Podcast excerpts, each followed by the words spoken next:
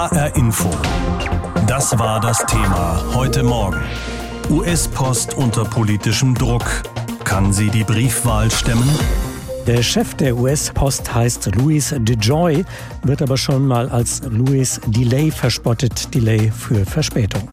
DeJoy gilt als Anhänger von Donald Trump und hat den Auftrag, ein Sparprogramm bei der Post umzusetzen. Kritiker sagen, er soll die Post herunterwirtschaften, damit die Briefwahl scheitert. North Carolina ist heute der erste Staat, in dem Briefwahlzettel verschickt werden, 60 Tage vor der Präsidentenwahl in den Vereinigten Staaten.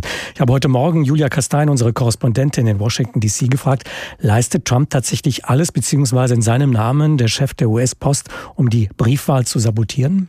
Zumindest hat äh, Donald Trump bislang erfolgreich verhindert, dass die Post mehr Geld bekommt, um ihr Finanzproblem einerseits und ihr Auslieferungsproblem andererseits in den Griff zu bekommen. Das US-Repräsentantenhaus hat ja vor knapp zwei Wochen ein 25 Milliarden Dollar Hilfspaket verabschiedet und Trump hat dann sofort angedroht, dass er da notfalls ein Veto einlegen würde. Wird gar nicht nötig sein, weil äh, der Senat äh, dieses Gesetz auch nicht verabschieden wird. Aber wenn man Louis DeJoy fragen würde, würde er sagen, stimmt so alles nicht. Ich muss halt mein Unternehmen, das im Jahr 10 Milliarden Dollar miese Macht sanieren. Deshalb beispielsweise wurden in den vergangenen Wochen Sortiermaschinen stillgelegt und auch ein Verbot, Überstunden zu machen, erteilt. Aber der Effekt war eben, dass die äh, Post nicht mehr so funktioniert, wie die Amerikaner das gewöhnt sind. Seit heute werden die ersten äh, Briefwahlzettel verschickt in den Vereinigten Staaten. Warum macht Donald Trump so mobil gegen die Briefwahl, so stark Stimmung gegen die Briefwahl? Ich denke, ähm, US-Präsident Trump macht das, was er immer gerne macht in Situationen, wo er ein bisschen unter Bedrängnis ist. Er versucht Chaos zu stiften und in dem Fall versucht er eben vorzubereiten, falls es wie erwartet zu einem engen Wahlergebnis kommen sollte, dass er eine Grundlage hat, die Wahl anzufechten, eben mit der Begründung, dass das mit der Briefwahl ja alles völlig schiefgegangen sei. Also er behauptet zwar immer, dass durch die Briefwahl per se Betrug in großen Stil vorbereitet würde und dass es alles ganz fürchterlich werde. Er hat aber keinerlei Belege dafür und in den Staaten, die schon viel Erfahrung Erfahrung haben mit Briefwahl, hat es bislang auch alles überwiegend sehr gut funktioniert, mit ein paar kleinen Ausnahmen wie in jedem System. Aber dass ähm, eben da Betrug in großem Stil begangen werden könnte und dass das alles ganz fürchterlich wird, so wie Trump es seit Wochen behauptet, davon ist momentan jedenfalls nicht auszugehen. Eigentlich soll die US-Post den Amerikanern doch schlicht als eine Art Ikone gelten, als eine Institution, die immer schon da war, immer funktionierte und immerhin hatte auch der legendäre Abraham Lincoln seine Karriere ja mal als Postmaster begonnen. Ist das Vertrauen der Amerikaner in diese Institution jetzt tatsächlich sehr erschüttert worden? Hm, also die Amerikaner schätzen tatsächlich die Post über alle anderen Behörden über 90 Prozent Zustimmungsraten. Das muss Donald Trump beispielsweise erst mal schaffen. Aber es ist schon so, dass bei diesen Anhörungen im Kongress, die es gab zu diesem Thema, schon herauskamen viele Stimmen aus den Wahlkreisen der Abgeordneten, die erzählt haben von Verzögerungen, dass sie Angst haben, dass ihre Medikamente nicht mehr rechtzeitig kommen oder ihre Rentenchecks beispielsweise. Also da ist schon eine große Verunsicherung, die über die Briefwahl an sich hinausgeht, aber sie natürlich auch das Thema Wahlen massiv beeinflusst. Viele Amerikaner dürften wegen Corona wenig Neigung haben, in ein Wahllokal zu gehen, aus der Furcht, sich dort anzustecken. Wenn jetzt die Briefwahl nicht rundlaufen würde, würde damit die Wahlbeteiligung deutlich sinken? Hm, also damit muss man zumindest rechnen. Erstmal ist ja eben davon auszugehen, dass es mehr Briefwähler tatsächlich gibt. Wie viele es dann tatsächlich sein werden, das wissen wir einfach nicht. Aber natürlich hilft es nicht, wenn man das Vertrauen in so eine Institution vollkommen erschüttert, weil dann vielleicht der eine oder andere fragt, mache ich mir jetzt die Mühe und fülle das ganze Zeug hier aus oder lasse ich es nicht doch gleich bleiben, weil ich ja gar nicht weiß, ob es am Ende ordentlich gezählt wird. Für wie wahrscheinlich wird es dann gehalten, dass die Post die Flut an Briefwahlunterlagen, mehr als 200 Millionen Briefwahlzettel sollen es ja sein, dass die Post dieser Menge tatsächlich jetzt nicht Herr wird? Also bei den letzten Wahlen muss man sagen, haben sich ja nur 138 Millionen Amerikaner an dieser Wahl beteiligt. Jetzt rechnen zwar viele damit, dass die Wahlbeteiligung höher werden könnte, aber wie viele es am Ende sind, das wissen wir schlicht nicht. Der Postmaster General Louis DeJoy geht von rund 150 Millionen Briefwahlunterlagen aus und hat gesagt, das sei im Vergleich zu dem, was die Post jeden Tag an Volumen stemmt, eigentlich vergleichsweise gering, denn das sind über 400 Millionen Poststücke am Tag und diese Wahlzettel, die kommen ja auch nicht alle auf einen Satz, sondern über mehrere Tage gestreckt. Also das würde die Post gut stemmen. Also insofern ist die Post jedenfalls zuversichtlich, dass sie es hinkriegen wird. Wie es dann am Ende tatsächlich ausgeht, ja, ich fürchte, das müssen wir abwarten. Jetzt dreht sich die ganze Diskussion um die US-Post, aber die Vereinigten Staaten sind ja auch die Heimat vieler kommerzieller Zustelldienste. Müsste da nicht was gehen? Ja, ich glaube, auf die Idee ist noch überhaupt keiner gekommen, weil die Zeit ja auch wegrennt, um ehrlich zu sein. Es sind genau noch zwei Monate bis zur Wahl und die Bundesstaaten haben so schon Mühe, das alles geregelt zu kriegen und sich auf den größeren Ansturm an Briefwahlzetteln einzustellen. Da wurden auch einige Fristen nochmal verändert, damit das Ganze besser flutscht. Überlegt, ob man den Leuten ein bisschen mehr Zeit lässt, ab wann sozusagen der Schlussstrich gezogen wird, der Poststempel von welchem Tag dann gelten soll und so weiter und so fort. Also ich glaube, die äh, entsprechenden Behörden sind äh, voll und auf beschäftigt, das so in den Griff zu kriegen. Jetzt noch ein weiteres Unternehmen zu involvieren, müsste man ja ausschreiben und so weiter. Das äh, wird wohl nicht mehr passieren. Werden viele Wählerinnen und Wähler der Aufforderung Donald Trumps folgen, zweimal die Stimme abzugeben, also einmal bei der Briefwahl und im Wahllokal? Na, wir wollen das mal nicht hoffen, weil sie dann unter Umständen gleich im Gefängnis landen. Das jedenfalls hat die Justizministerin von Wisconsin als Reaktion auf Trumps Ankündigung gesagt. Das ist natürlich eine Straftat in den USA, wissentlich zweimal zu wählen.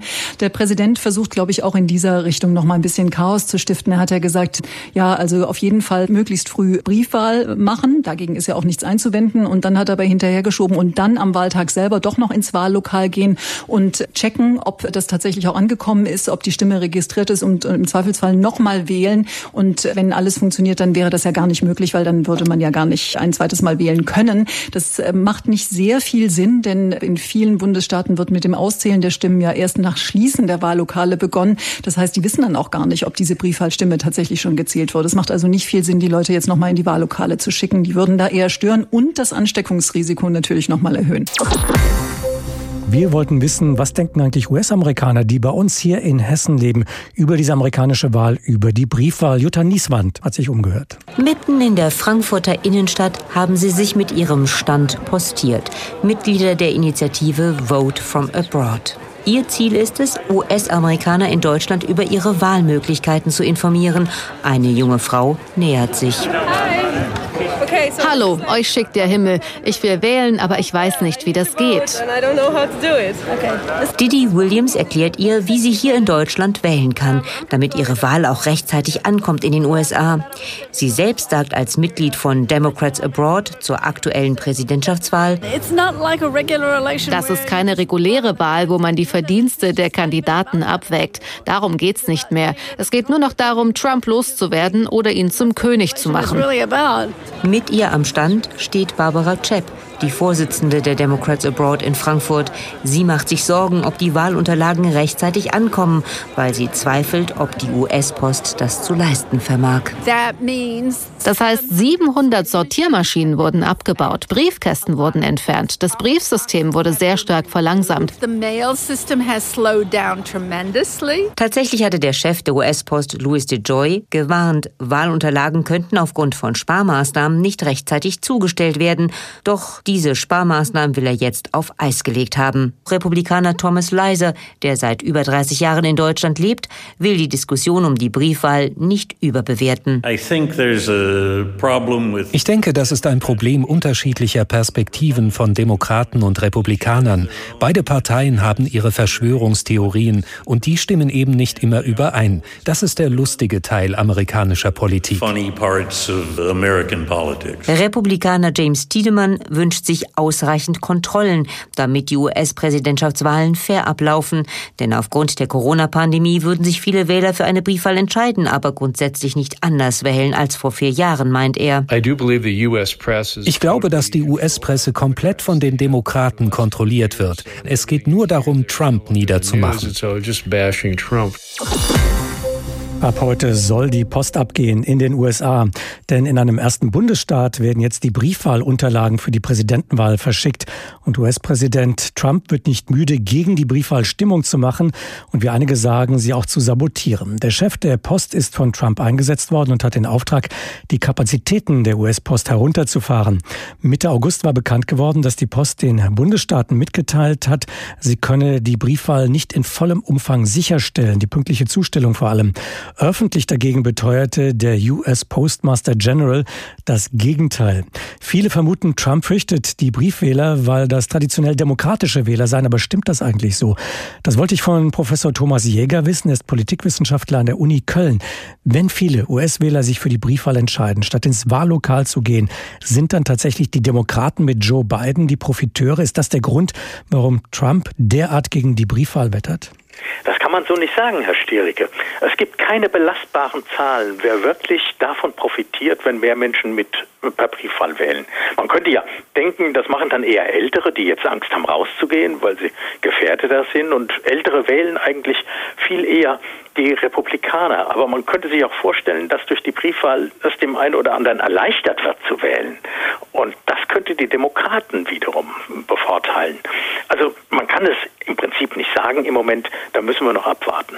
Warum, glauben Sie, wettert Donald Trump denn derart gegen die Briefwahl? Lässt sich da etwas herauslesen? Also das hat äh, drei Gründe aus meiner Perspektive. Das erste ist, es hat Sucht momentan einfach Themen, um von diesem Missmanagement in der Corona-Politik abzulenken. Da ist ihm alles recht.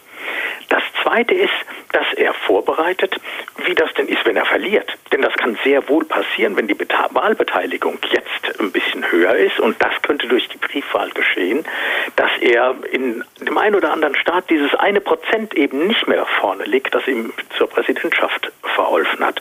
Und das Dritte ist, wenn richtig Chaos ausbricht, wenn es wirklich drunter und drüber geht und am Ende die Wahlleute nicht in ihrer Gesamtheit bestimmt werden es sogar geschehen, dass die keinen Präsidenten wählen können, sondern das Ganze am 6. Januar im Repräsentantenhaus landet.